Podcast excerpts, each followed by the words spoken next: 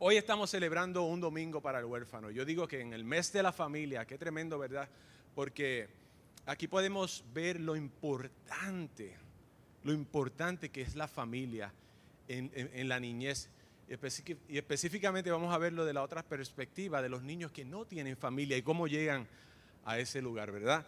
Y eh, como dijo Pastor, esto es un domingo que hoy nos unimos a miles de iglesias en todos los Estados Unidos, pero también en todo el mundo. El año pasado, 100 países, el día de hoy, segundo domingo de noviembre, celebraron un domingo para el huérfano. Y así que estamos súper contentos porque este es nuestro segundo domingo aquí en Bahía Vida, celebrando un, domingo para el huérfano. Aleluya, aleluya, qué bueno. Tenemos muchas personas nuevas aquí en la iglesia, so, quizás si no me conoces, eh, quizás me has visto sirviendo en el área, en, el Ministerio de Seguridad de la iglesia, pero para aquellos que no me conocen, como pastor dijo, mi nombre es Víctor Valentín. Eh, soy, ah, aleluya, amén, amén. Eh, casado con una hermosa esposa que está por ahí sirviendo en el área de primeras impresiones, Yomari. Mírala allí, mírala allí. Una mujer a quien, le soy sincero, después de Dios, le debo todo lo que soy. Y todo lo que, se, eh, todo lo que, y todo lo que voy a seguir siendo, ¿verdad? Es aquella que me levanta cuando estoy caído, que me empuja cuando necesito ese, ese apoyo. Eh, tengo un hermoso hijo que por ahí está sirviendo en el área de media también y nuestra hija que está en el área de Miami, que nos está viendo ahora mismo por, la, por las redes sociales. Este, un saludo, mi amor, te amo. Este, soy un hombre, un hombre privilegiado. Eh, vine a los pies de Cristo en el año 2004, después que un amigo me presentó las buenas nuevas. Y ya para eso del año 2007, tres años después de haber sido, de, haber entregado mi corazón al Señor Jesús, eh, el Señor me, hace un llamado y me llama como misionero, específicamente a trabajar en el área de las, de las viudas y, con los niños huérfanos. Ya para el año del 2009, mi esposa y yo fundamos un ministerio que se llama No Orphan Left Behind Foundation, o en español sería Fundación Ningún Huérfano Dejado Atrás. Y desde ese año, desde el año 2009, llevamos trabajando en los países de México, en la República Dominicana y en el país de Haití. Como muchos de aquí de la iglesia saben, en Haití tenemos un centro que tiene más de, 320 niños, los cuales se benefician por el trabajo que estamos haciendo allí todos los días. Tenemos eh, aproximadamente 40 empleados en nuestro centro, o sea que también no, solamente nuestros niños, pero hay 40 familias que se benefician por el trabajo que estamos haciendo en esa nación. Y muchos proyectos futuros, eh, ya, ya, compramos un terreno en la frontera entre Haití y la República Dominicana, donde vamos a abrir otra misión también para ayudar a niños, eh, rescatar niños huérfanos que no tienen dónde vivir. Y wow, tenemos muchos proyectos en el futuro. tenemos también este, un proyecto en el cual vamos a a ofrecer carreras cortas a nuestros niños que terminan, que ya cumplen la mayoría de edad para que también aprendan a ganarse la vida y a poder eh, eh, alimentar a sus familias, ¿verdad? Y pues súper contento con todo lo que Dios está haciendo ya desde el año 2009. A veces le, soy sincero, iglesia, yo a veces me siento como que no estamos haciendo nada porque la necesidad es tan grande, pero ahí vamos poquito a poquito ayudando a un niño a la vez. Eh, el día de hoy yo, yo tenía un mensaje ya preparado para ustedes, iglesia. Y ese mensaje iba a estar basado en el libro de Filipenses, en el capítulo 3, versículo 9, que habla acerca de, la fe que proviene, de, la justicia de Dios que proviene por medio de la fe. Y yo los iba a llevar por un camino rápido, así bien rápido, eh, por el, el Viejo Testamento. Íbamos a hablar acerca de de los patriarcas, de la ley de Moisés, de, los profetas. Íbamos a hablar del Nuevo Testamento y cómo, toda la, cómo en cada época que vemos en la Biblia la justicia de Dios está entrelazada con el cuidado a los huérfanos y a las viudas. Pero hablaba con pastor el viernes y le dije, pastor, ¿sabes qué? El Señor puso otra cosa en mi mente.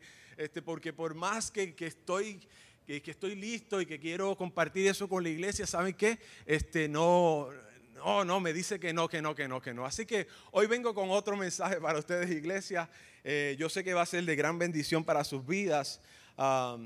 Mientras me preparaba para este mensaje, recordaba esos tiempos cuando yo me casé con mi esposa. Wow, tiempos bonitos, por supuesto, ¿verdad? Me casé con la mujer que amaba y que amo, mejor dicho. Perdóneme. con la mujer que amo, déjame corregir eso, ¿verdad? Pero, pero fueron. Te amo, mami. Te amo, pero. Este. Ay, Señor. Pero este. Eran, eran momentos difíciles, eran momentos difíciles. ¿Por qué? Porque fue un, un tiempo en que no teníamos nada, vivíamos en la pobreza. Eh, yo recuerdo que para ese tiempo me uní a la Infantería de Marina de los Estados Unidos y me estacionaron, me estacionaron en el área de, de Arizona.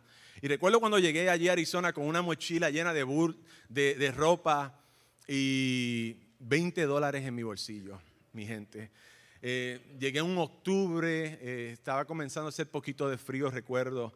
Este, no tenía absolutamente nada. Inclusive no tenía dinero para poder comprarle un pasaje a mi familia que estaba en Puerto Rico, a mi esposa, mi niña tenía tres añitos, ya, ya había cumplido los cuatro añitos, era en octubre. Y yo no, recuerdo que no teníamos nada, no teníamos, yo no tenía dinero ni para comprarle un pasaje para estar cerca de mi familia. Después que llevaba tanto tiempo separado de ellos, en, en tanto entrenamiento y cosas que estaba haciendo en el ejército.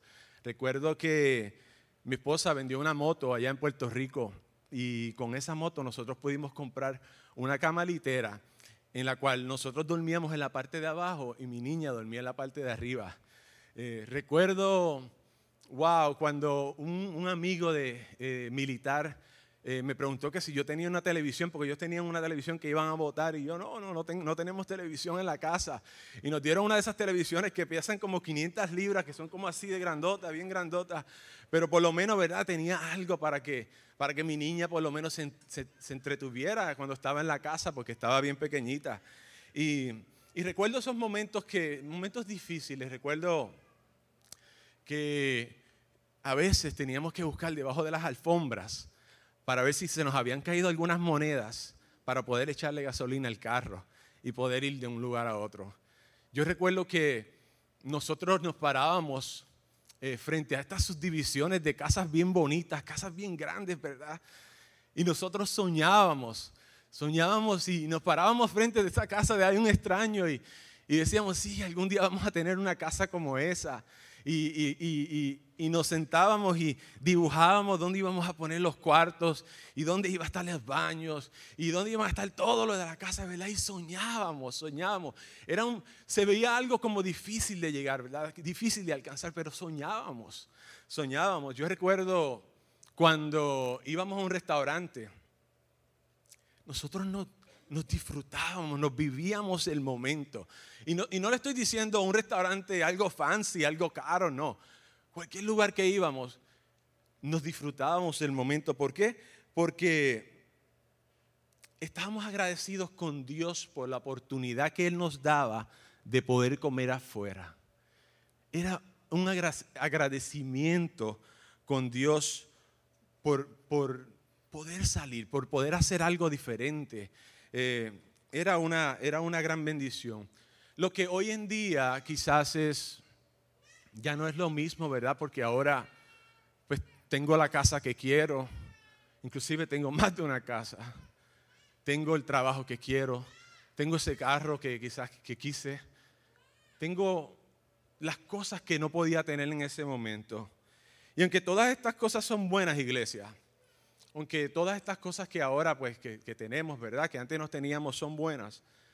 Quizás la realidad haya sido que en el camino nos hayamos perdido de algo, ¿verdad? Ese gran sentimiento de gracia por esas primeras experiencias que teníamos.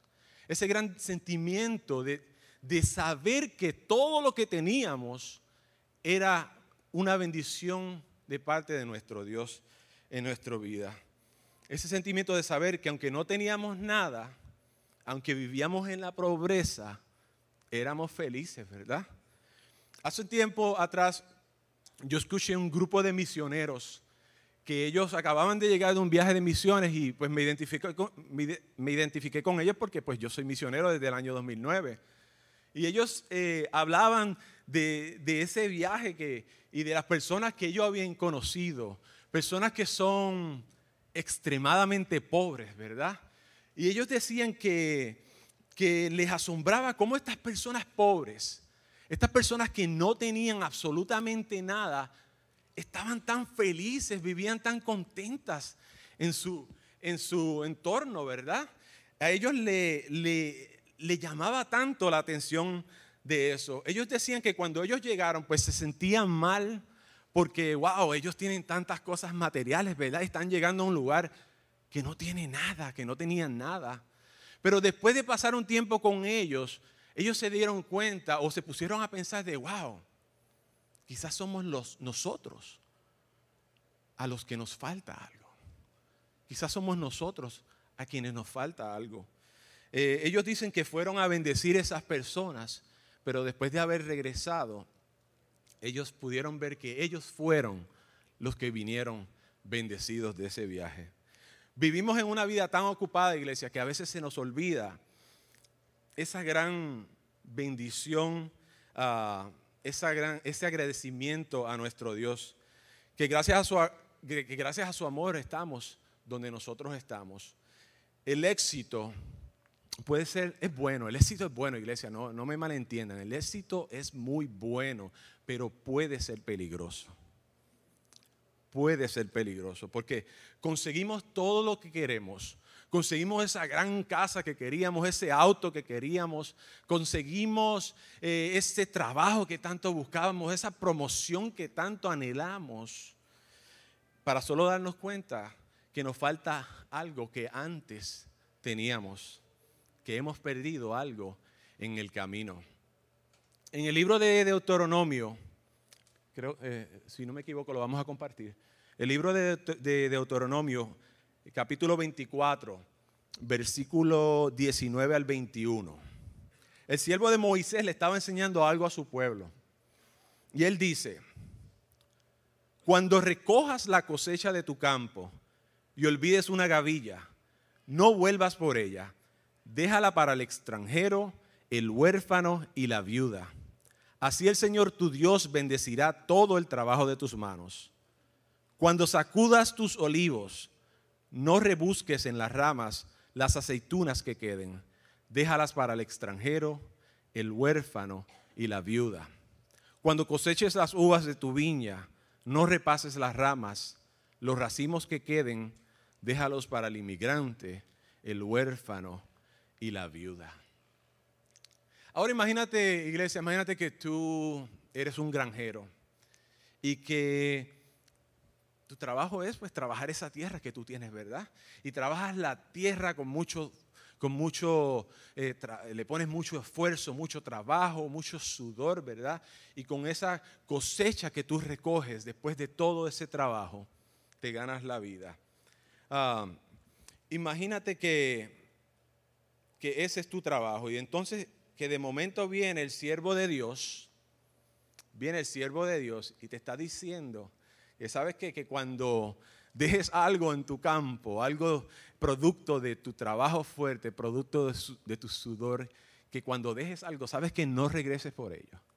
Déjaselo para aquel que no ha hecho nada en tu tierra, para aquel que no trabajó como tú trabajaste, para aquel que no ha sudado como tú has sudado, que no ha llorado, que no ha tenido, eh, todo, no ha hecho todo ese esfuerzo.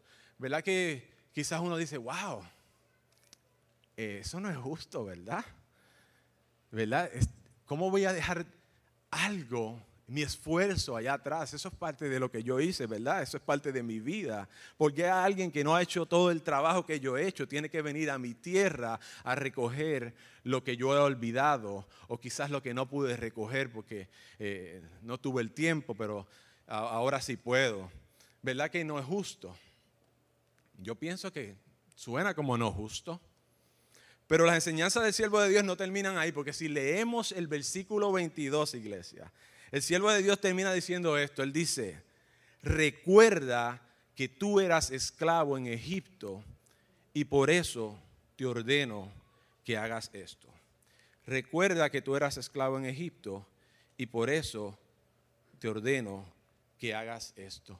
Este pueblo eran esclavos en Egipto y por la intervención de Dios por medio de su siervo Moisés fueron rescatados de la esclavitud, ¿verdad? Dios escuchó el llanto de su pueblo, Dios escuchó su clamor, Dios escuchó su necesidad y los rescata y los libera. Y este pueblo es rescatado, recientemente rescatado de la esclavitud, todavía caminando en el desierto todavía caminando en el desierto, es a quien las instrucciones son dadas acerca de qué tienen que hacer con algo que todavía, iglesia, todavía ellos no tienen. Algo que todavía ellos no tienen. Yo no sé si usted me está entendiendo, iglesia. Yo no sé si usted ve lo que Moisés, el siervo de Dios, estaba haciendo aquí. Moisés básicamente le estaba diciendo a su pueblo, rescatado de la esclavitud, ¿sabes qué? No siempre las cosas van a ser así. Algún día vas a llegar a la tierra prometida. Algún día vas a tener esa tierra que tanto quieres. Algún día la vas a, vas a trabajar la tierra y vas a cosechar, vas a recoger la cosecha. Algún día vas a tener el trabajo que tú quieres, la casa que tanto tú anhelas. Todo lo que tú deseas, esa promoción, algún día tendrás éxito. Y el peligro es que te puedes olvidar de Egipto. El peligro es que te puedes olvidar de Egipto, que te puedes olvidar que fuiste liberado, pero, wow, pero eh, siervo, no es justo, ¿verdad? ¿Por qué compartir lo mío con alguien que no hizo nada? No es justo. Pero ahí es cuando se le dice exactamente, porque ser liberado de la esclavitud no fue justo, ¿verdad? Porque la redención no fue justa, porque la gracia no es justa porque Dios no es justo, ¿verdad? Que yo creo que sí. Yo creo que Dios es justo, ¿verdad? ¿Será este mensaje en la Biblia en Deuteronomio una advertencia de lo que pasa cuando uno pierde ese sentido de apreciación y de gratitud por lo que se nos ha dado? Cuando ayudamos a otros, iglesia, cuando ofrecemos gracia a esa persona oprimida, cuando bendecimos a otro, nos damos cuenta de la gracia de Dios y de lo que Él nos ha dado a nosotros. Así que cuando Jesús habla acerca de llevar agua a aquellas personas que están sedientas, no solamente para llevar agua a aquel que la necesita, sino para recordarnos a nosotros del regalo de agua que a nosotros se nos ha dado.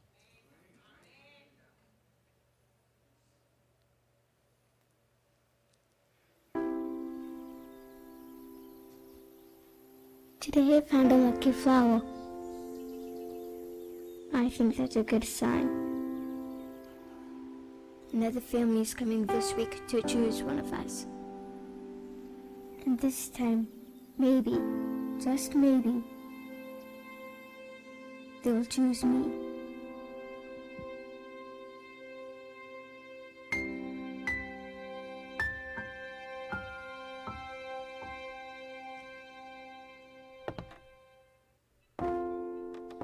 To get my flowers some water today. On my way back, I tripped and fell.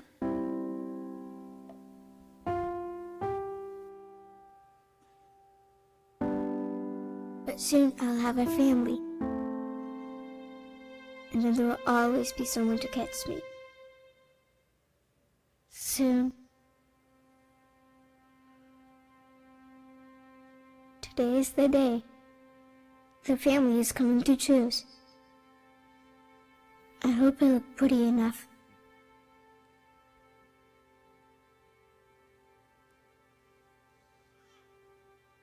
Do you believe in happy endings?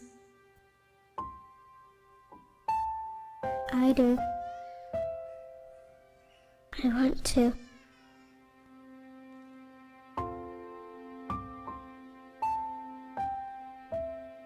Today, a family came to the orphanage. They came to choose one of us. To take one of us home. To be safe and happy. Today, after waiting and hoping for so long, there's a happy ending.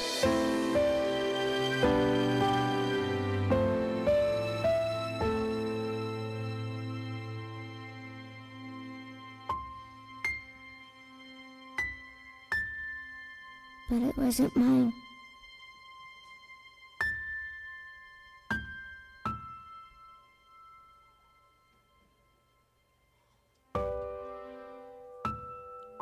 And I'm not sure I can hope anymore.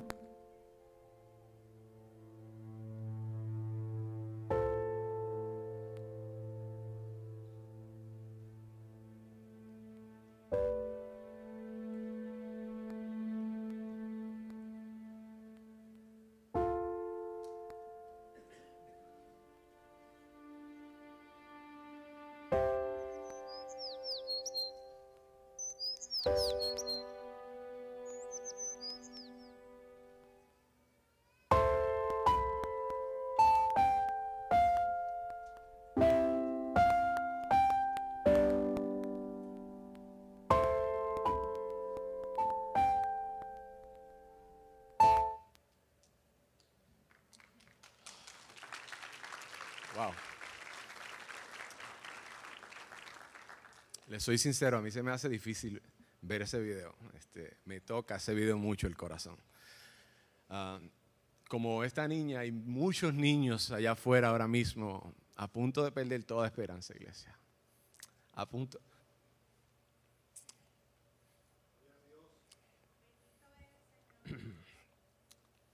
Hay un sinnúmero de cosas que nosotros podemos hacer para poder mantener esa esperanza viva en, en estos niños. Hay, hay un sinnúmero de cosas. Hoy yo les quiero compartir tres cosas utilizando tres historias verídicas. O sea, lo que les voy a leer es algo que ocurrió. Um, y, y, por lo menos cubrir tres áreas en las que nosotros podemos decir, sabes que nuestro Dios, nos recordamos de dónde venimos, nos recordamos a dónde vamos, te damos gracias por lo bueno que tú has sido con nosotros y queremos compartir esa bendición que tú nos has dado a nosotros, nosotros también queremos compartirla con aquellos que más lo necesitan. Uh, yo le llamé a estas uh, historias, historias de esperanza. Y quiero comenzar leyéndole la primera historia de esperanza. Uh, ¿Y qué podemos hacer para los niños utilizando esta historia de esperanza? Podemos visitarlos. Algo tan sencillo como visitar a un niño. Yo quiero que escuchen, esto es una carta que escribió una niña en un orfanato, un orfanatorio eh, en Rusia. Y ella escribe esta carta que les voy a leer. Dice, odiaba mi vida desde el tercer grado cuando me golpeaban sin piedad.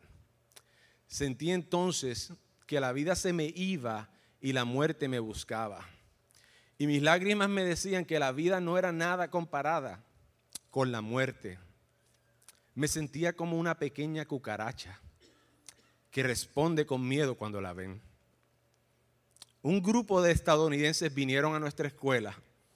Pensé que esta gente quería reírse de nosotros, pero me equivoqué. Son personas dispuestas a entregar el don más preciado que una persona puede poseer, el amor. Sus intenciones de compartir parecían extrañas ya que tenían sus propios hijos. Pero estas personas tienen un corazón tan grande para dar, que todavía hay suficiente espacio, incluso para nosotras, las pequeñas cucarachas. Entonces comencé a sentirme ya no como una cucaracha que merecía morir, sino como un pequeño ser humano. El sentimiento es maravilloso, créenme. Esa carta la escribe una niña eh, en un orfanato allá en Rusia. Santiago 1.27, en la palabra de nuestro Dios dice que la religión pura y sin mancha delante de nuestro Dios Padre es esta, visitar a los huérfanos y a las viudas en sus aflicciones y conservarse limpio de la corrupción del mundo. Muchas veces leemos este pasaje, iglesias, y nos concentramos solamente en la segunda parte del pasaje que habla acerca de mantenernos limpios de la corrupción del mundo. Sin embargo, según Santiago 1.27, Dios considera que visitar a los huérfanos y, y, a las viudas en sus tribulaciones es una adoración pura e incontaminada. Quiero repetir eso, iglesia. Dios considera que visitar a los huérfanos y a las viudas en sus es una adoración pura e incontaminada. Pero ¿qué significa visitar a los huérfanos y a las viudas.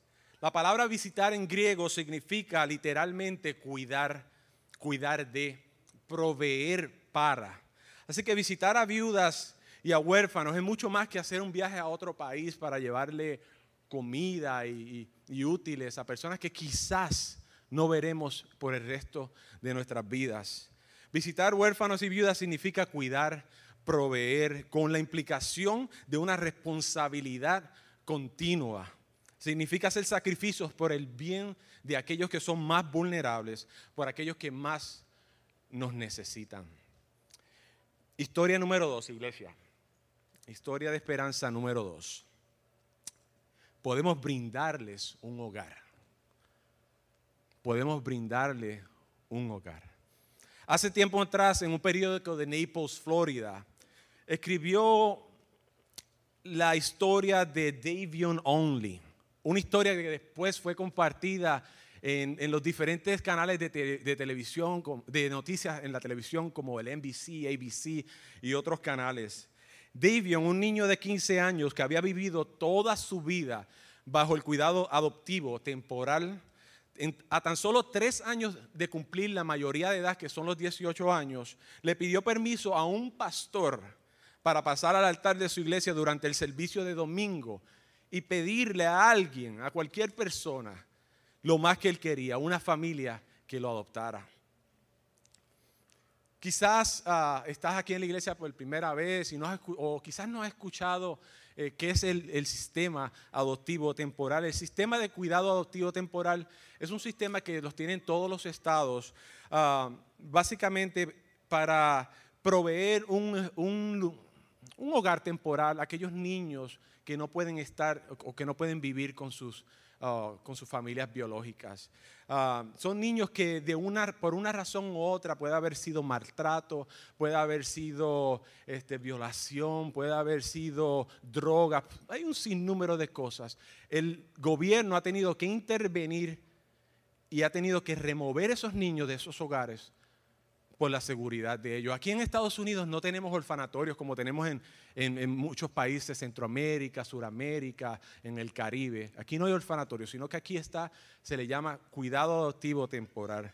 Um, como la meta de el cuidado adoptivo temporal es que la situación que está ocurriendo en, en la casa se resuelva y luego poder traer esos niños de regresos a sus familias. Esa es la meta número uno del, cuidado, del sistema de cuidado adoptivo temporal. Pero eso, en la realidad es que eso a veces no ocurre. A veces esa situación no se puede resolver. ¿Y qué pasa? Que estos niños entonces, de, haber estado en un, lugar temporal, pasan a la adopción, pasan a ser disponibles para ser adoptados. ¿Y qué pasa? Que a veces ellos llegan a la mayoría de edad y nunca fueron adoptados. Y entonces luego de eso ya el sistema los separa y quedan solos para navegar el mundo, solos, sin nadie. Dicen las estadísticas que 40% de estos niños nunca terminan la escuela. 65% de estos niños terminan en las drogas, la prostitución, el abuso del alcohol. Muchos terminan en la cárcel. Así que básicamente el, tener, el no tener una familia, iglesia, básicamente es, es algo malo, es algo difícil. Así que él le pide permiso a un pastor para poder hacer un llamado a la iglesia. Davion nació en la cárcel, porque cuando él nació su mamá estaba presa. Y durante los siguientes 15 años este niño había pasado de un hogar a otro hogar, a otro hogar, a otro hogar y a otro hogar por 15 años sin parar. Y unas semanas antes de pedir el permiso de pasar al altar a hablar con la congregación, él se mete, eh, él no, él encuentra su acta de nacimiento. Y al encontrar su acta de nacimiento, pues tiene 15 años, rapidito va a la computadora y se mete en el Google y pone el nombre de su mamá. Porque ¿qué pasa? iglesia, que estos niños, no importa lo, malo que hayan pasado en sus, en sus hogares, no importa si, habían, si, fueron abusados, no importa si fueron abandonados, dentro de sí, lo que ellos sueñan y anhelan es que su familia, sus padres puedan regresar algún día y recogerlos y, llevarlos a su hogar. Eso es lo que ellos, eso es lo más que anhelan. ¿Y qué pasa? Que Davion se mete en el internet y cuando chequea el nombre de su mamá, su mamá había muerto. La mamá era adicta al crack y era, eh, eh, ¿cómo se dice? Los, de la insulina, este, diabética. Era diabética y había perdido las dos piernas y se enfermó gravemente y luego de eso murió. Así que ahí estaba Davion ahora, ya había perdido esa esperanza. Y él lo que dice es, ah, él habla con, con su trabajador social, la persona que tenía su caso, y él le dice, yo quiero pasar, yo quiero que me lleves a una iglesia porque yo quiero pasar y hablar con la congregación acerca de mí. Así que un domingo a la mañana se paró frente a la congregación de St. Mark Missionary Baptist Church aquí al ladito en St. Petersburg, Florida. Y estas fueron sus palabras, iglesia.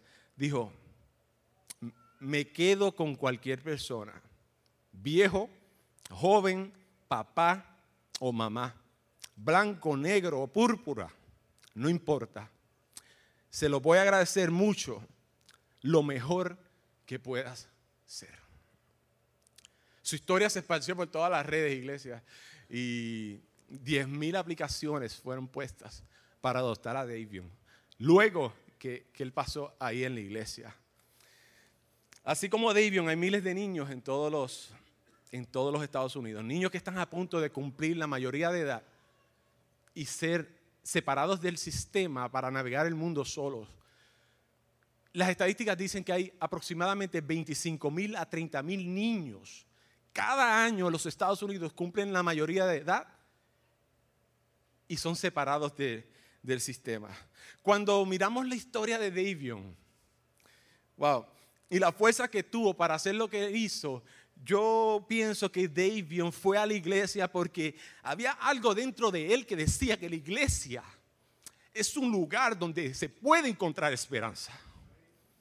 Es un lugar donde se puede encontrar esperanza, que la iglesia es un lugar que se preocupa por los desvalidos, por los desamparados, los que han perdido toda esperanza. Eso es lo que yo pienso que Davion hizo, porque él no pidió ir a otro lugar, él pidió ir a una iglesia. Y no era una iglesia a la cual él iba.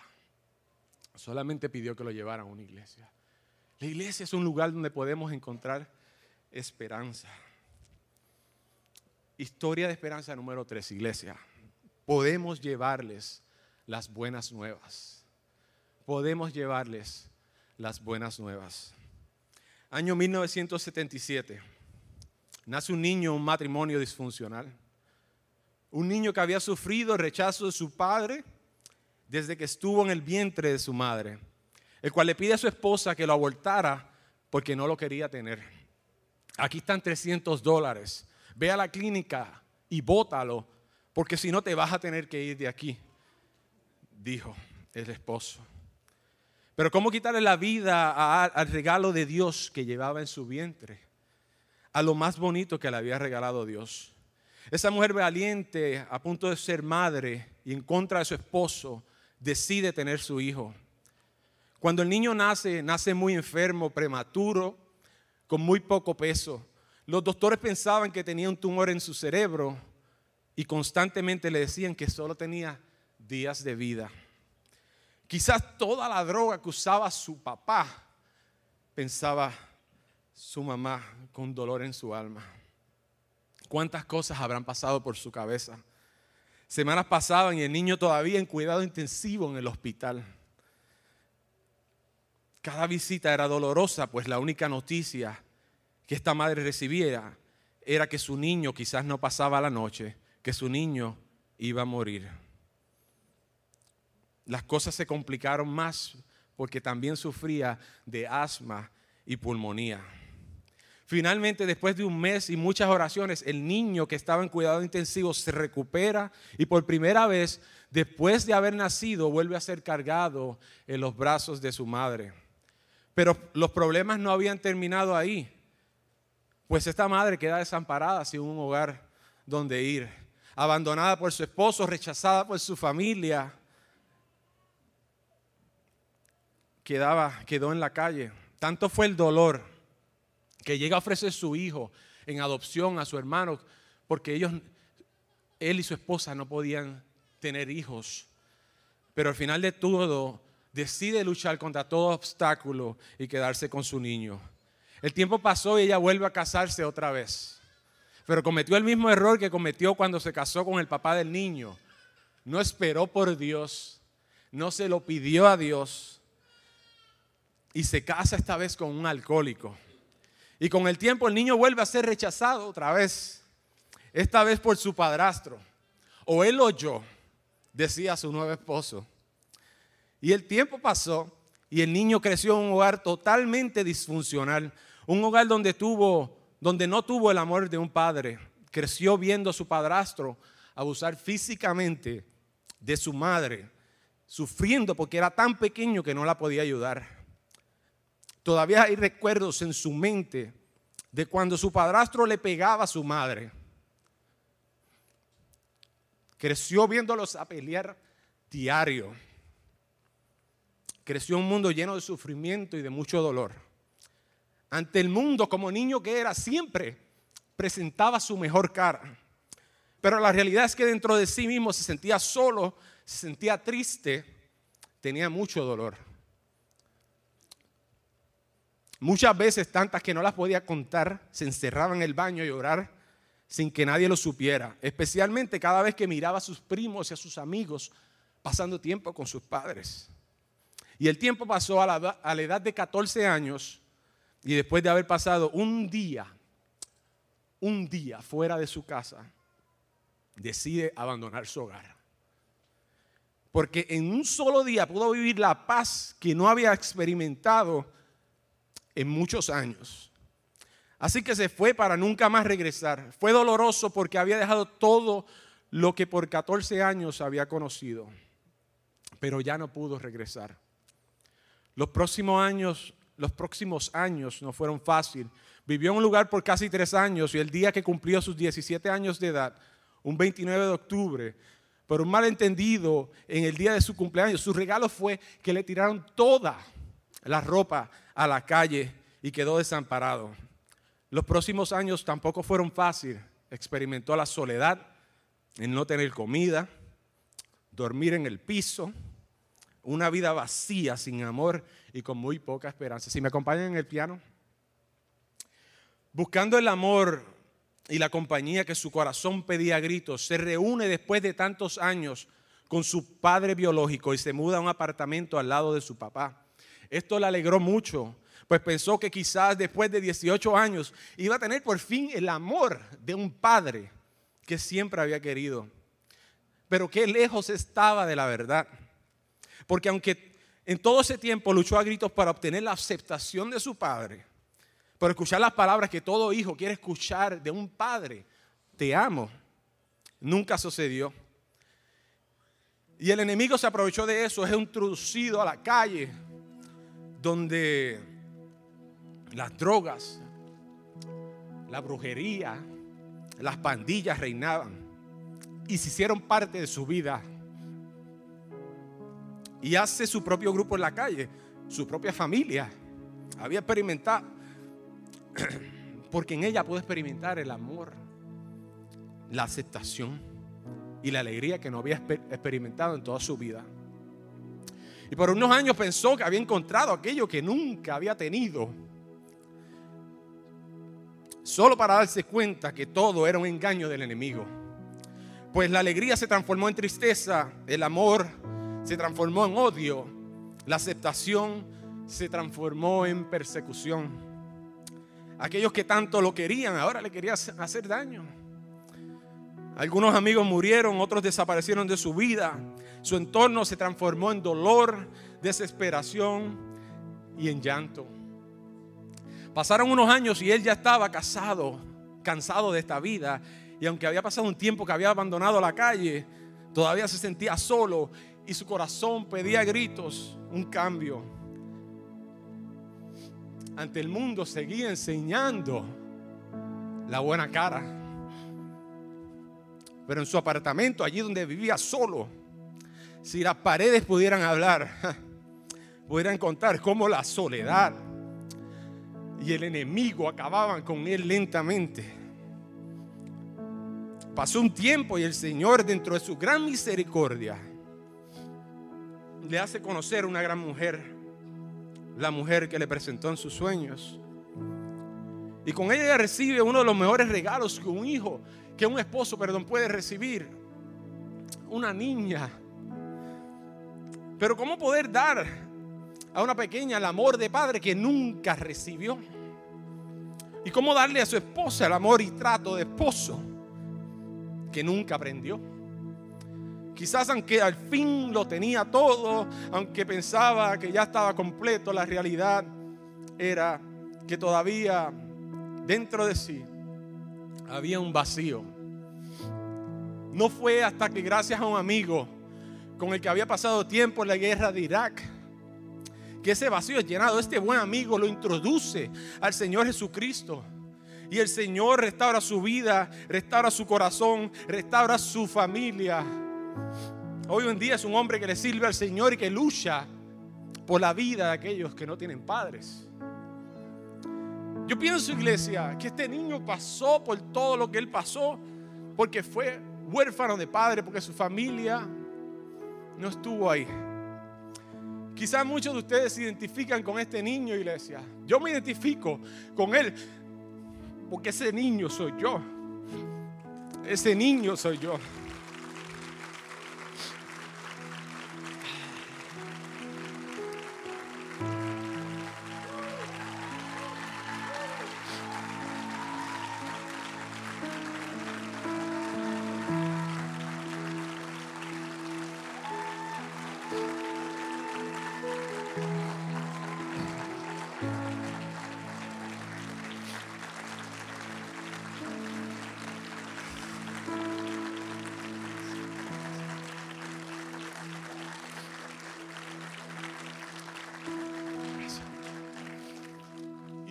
Hasta que tuve un encuentro con Cristo. No fue hasta que Dios utilizó a mi amigo para traerme a los pies de Jesús que mi vida cambió. Dios utilizó a alguien para traerme a los pies de Cristo. Por eso es que yo les digo, iglesia, que nosotros podemos hacer lo, lo mismo por estos niños que no tienen a nadie. El solo y simple mensaje de las buenas nuevas, créanme iglesia, puede hacer un cambio en la vida de alguien que está a punto de perder toda esperanza. De la misma manera, Dios te quiere usar hoy a ti, iglesia, para que juntos podamos llevar este mensaje de esperanza a los niños que han sido abandonados los niños huérfanos, para que ellos sepan que hay alguien que se preocupa por ellos, para que ellos sepan que tienen valor, que tienen un Padre celestial que les ama, para que sepan que estamos ahí caminando con ellos en su dolor, en su falta de esperanza. Este día aproximadamente, iglesia, 153 millones de niños huérfanos se acostarán solos asustados, con hambre, perteneciéndole a nadie. La mayoría nunca tendrá una familia. Y mientras crecen se exponen a ser prostituidos, a ser vendidos al tratado de la esclavitud sexual, a pasar una vida en la calle, al abuso de las drogas, a la prostitución, al SIDA, al suicidio. Si nosotros fuimos rescatados por Dios, ¿cómo les podemos ofrecer menos a estas criaturas, verdad? El Salmo 82.3 dice, defiendan la causa del huérfano y del desvalido. Todos nosotros éramos huérfanos. Todos éramos huérfanos. Y fuimos adoptados a la familia de Dios por el sacrificio de Cristo Jesús en la cruz.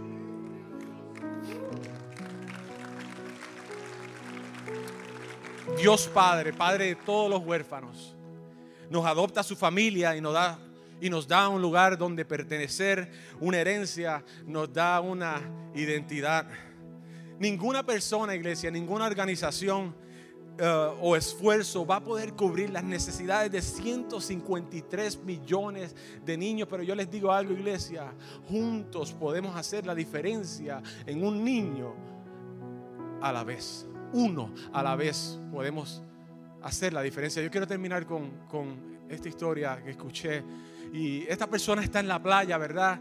Y está en la orilla. Y cuando él mira a la orilla hay miles de estrellas de mar en la orilla, miles de estrellas fuera del agua. Y él se acerca una por una, poco a poco, y la agarraba y la tiraba al mar. Y agarraba otra y la tiraba al mar. Y se le acerca una persona que lo está mirando desde la distancia y le dice, oye mi hermano, ¿qué tú haces? Tú no ves que hay miles de estrellas afuera del agua. ¿Tú no, ¿Qué tú vas a poder hacer para ayudar todas esas, esas estrellas? Y él le dice, yo no sé si voy a poder alcanzar ayudar a todas esas estrellas, pero esta, esta puedo. Aleluya. Yo quiero que yo quiero que oremos, iglesia. Quiero que me acompañen en oración, así que si por favor, eh, ya para terminar y pasarle al pastor, eh, si por favor pueden inclinar sus cabezas, cerrar sus ojos. Yo quiero hacer una oración. Aleluya, Padre Celestial, te adoramos, mi Dios. Padre, presentamos esta oración ante ti a nombre de todos los huérfanos del mundo. Te pedimos que protejas a los huérfanos de toda aflicción, como lo indicas en Éxodo 22, 2, 22, 22, donde nos dice que no aflijamos a las viudas ni a los huérfanos. Que los huérfanos te puedan sentir tan cerca como un padre terrenal como dice Salmo 68, 5, que eres padre de los huérfanos y defensor de las viudas. Por favor, mantén a los huérfanos lejos de toda soledad, como lo dice el Salmo 68, 6, donde dice que tú das un hogar a los desamparados. Ayúdanos a hablar a favor de los huérfanos, como lo indicas en Proverbio 31, 8, donde dice que levantemos la voz por los que no tienen voz. Ayúdanos también a defender la causa de los huérfanos, como lo dice Isaías 1:17. Que todos aquellos que alimentan y cuidan a los huérfanos sean bendecidos, como lo dice Proverbios 22:9, donde dice que el generoso será bendecido, pues comparte su comida con los pobres. Ayúdanos a encontrar la verdadera religión pura y sin mancha delante de ti, como lo dice Santiago 1:27. Y ayúdanos, Padre a que no solo escuchemos tu palabra, pero que hagamos lo que ella dice, como lo indicas en Santiago 1.22, donde dice que no nos contentemos solamente con escuchar la palabra, sino que la llevemos en práctica. Esperamos que esta palabra haya sido de bendición para tu vida. Te invitamos a que te mantengas conectado con nuestra iglesia y ministerio a través de las redes sociales Puedes buscarnos bajo Iglesia Bahía Vida y nuestra página de internet bahiavida.church, donde podrás encontrar mayor información y podrás acceder a contenido y encontrar los enlaces para continuar ayudándonos a llevar la palabra de Dios a través de tu generosidad. Finalmente, gracias por tus oraciones y te invitamos a que te mantengas conectado a la palabra de Dios a través de nuestra iglesia Bahía Vida. Bendiciones.